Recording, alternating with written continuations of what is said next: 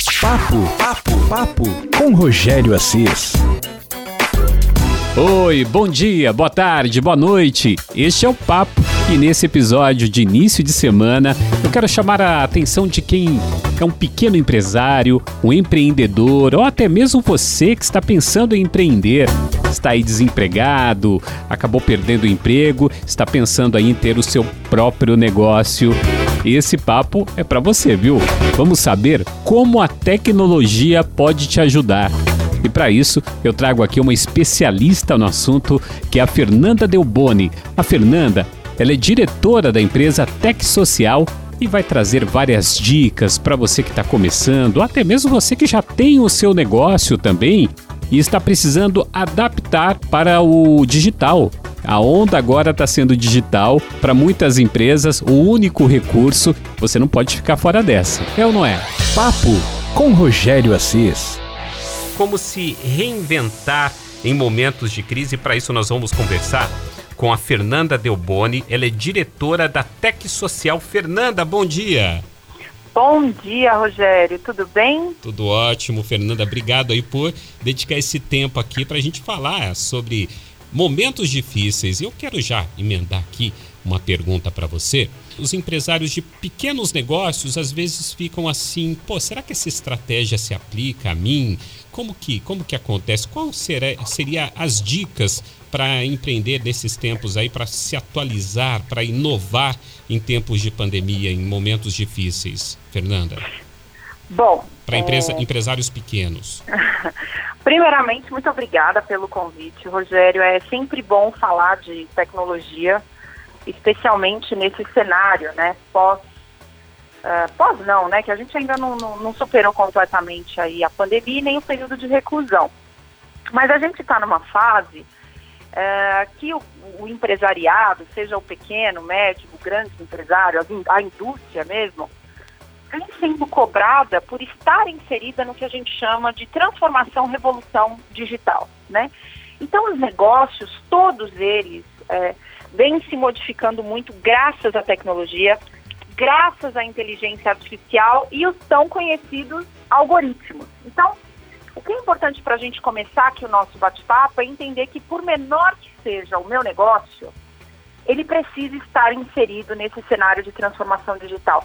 O mundo, em pouquíssimo tempo, ele não vai ser mais o mesmo, tá, Rogério? Pouquíssimo tempo. A pandemia veio acelerando essa modificação. Ela veio mostrar, mostrar para a gente que o que a gente estava postergando, retardando, demorando um pouco mais para fazer, precisa ser feito hoje para o negócio sobreviver. Então, por menor que seja o seu negócio, você precisa estar inserido aí nessa nessa era da revolução da transformação digital, também popularmente conhecida como indústria 4.0. Então, quem quiser dar um Google aí, buscar por mais informações, é, essas, essas são boas tags, tá? Essas são boas orientações aí para o seu estudo, para a sua pesquisa. Significa a, a transformação digital, Rogério, que a gente precisa aprender a lidar com os nossos públicos consumidores por meio da tecnologia ok? Então, veja só, quando a gente imaginava, vamos imaginar aí uns cinco anos atrás,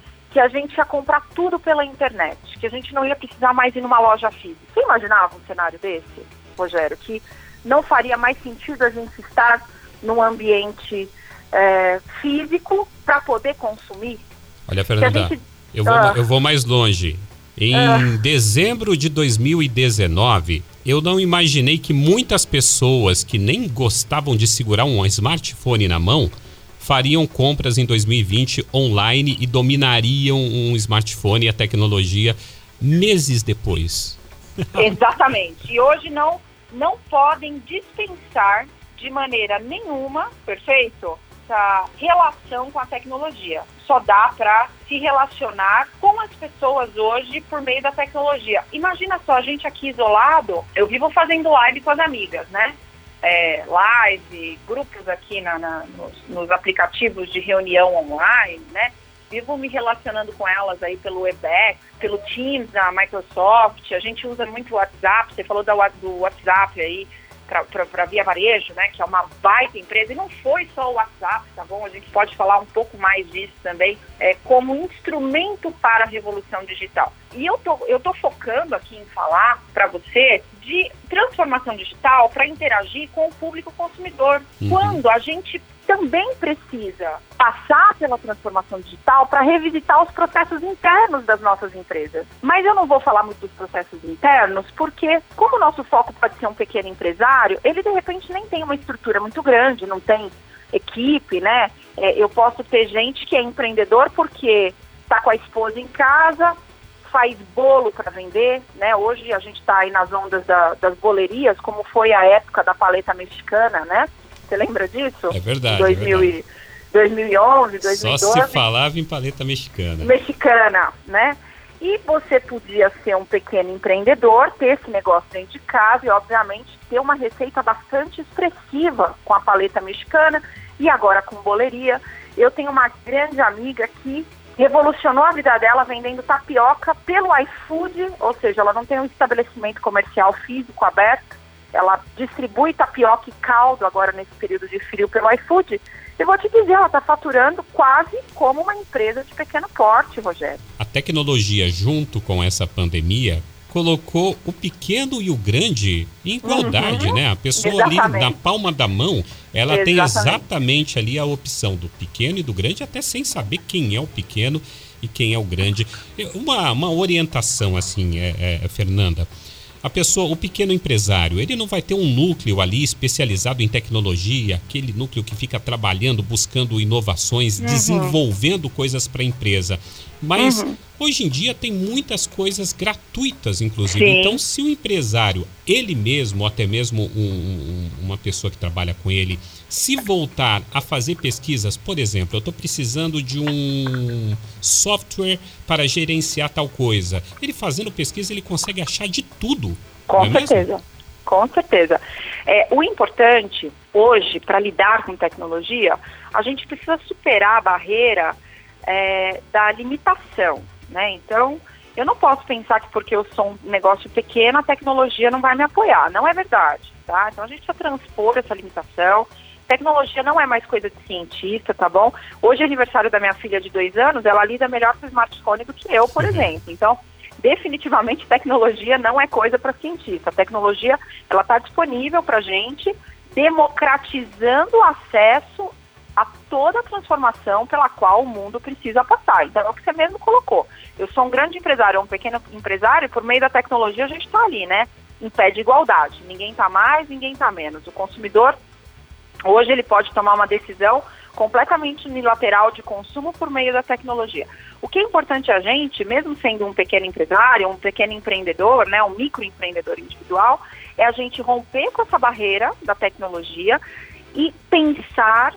Eu convido o pequeno empresário, empreendedor a hoje dedicar um tempo para reflexão do que que eu posso fazer do meu negócio por meio da tecnologia. Você vai achar respostas. Numa simples, simples busca pela internet, você tem inúmeras aplicações, cursos gratuitos, é, você tem também plataformas online disponíveis, muitas vezes por centavos de real, Rogério, para fazer transações extremamente significativas para a tua companhia. É verdade. Então, é muito importante você vencer a barreira da tua limitação, da tua crença limitante de que o teu negócio não precisa de tecnologia.